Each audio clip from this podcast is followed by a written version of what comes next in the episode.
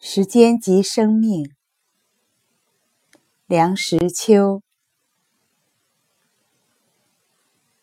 最令人触目惊心的一件事，是看着钟表上的秒针一下一下的移动，每移动一下，就是表示我们的寿命已经缩短了一部分。再看看墙上挂着的可以一张张撕下的日历，每天撕下一张，就是表示我们的寿命又缩短了一天。因为时间即生命，没有人不爱惜他的生命，但很少人珍视他的时间。如果想在有生之年做一点什么事，学一点什么学问，充实自己，帮助别人，使生命成为有意义、不虚此生，那么就不可浪费光阴。这道理人人都懂，可是很少人真能积极不懈地善于利用他的时间。我自己。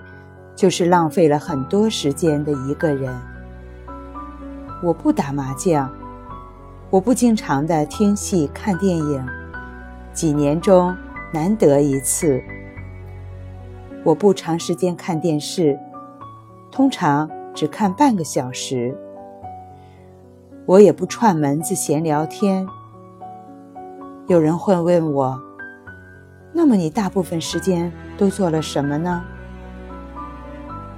我痛自反省，我发现，除了职务上的必须及人情上所不能免的活动之外，我的时间大部分都浪费了。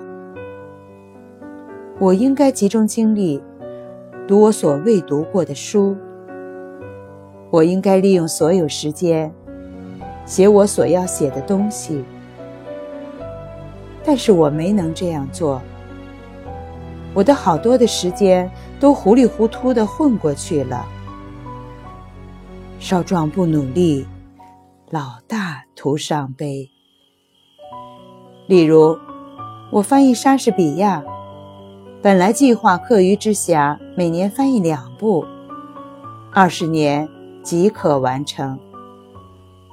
但是我用了三十年，主要的原因是懒。翻译之所以能够完成，当然是因为我活得相当长久，真是十分惊险。翻译完成之后，虽然仍有工作计划，但体力渐衰，有力不从心之感。假使年轻的时候鞭策自己，如今当有较好或较多的表现。然而。悔之晚矣。再例如，作为一个中国人，经书不可不读。我年过三十才知道读书自修的重要。我批阅，我圈点，但是恒心不足，时做时辍。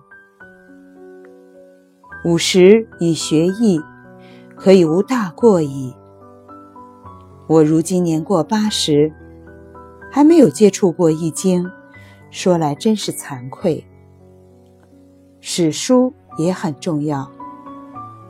我出国留学的时候，我父亲买了一套同文石印的《前四史》，塞满了我的行窃的一半空间。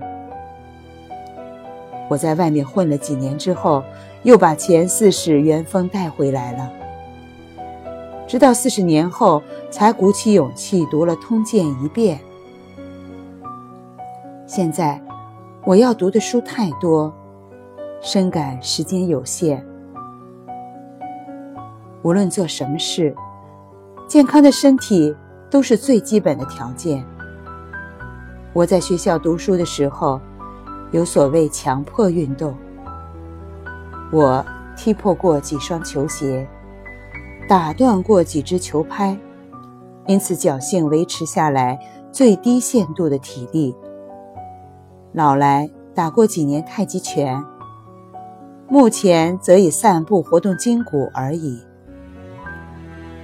寄予年轻的朋友，千万要持之以恒地从事运动，这不是嬉戏，不是浪费时间。健康的身体是做人做事的真正本钱。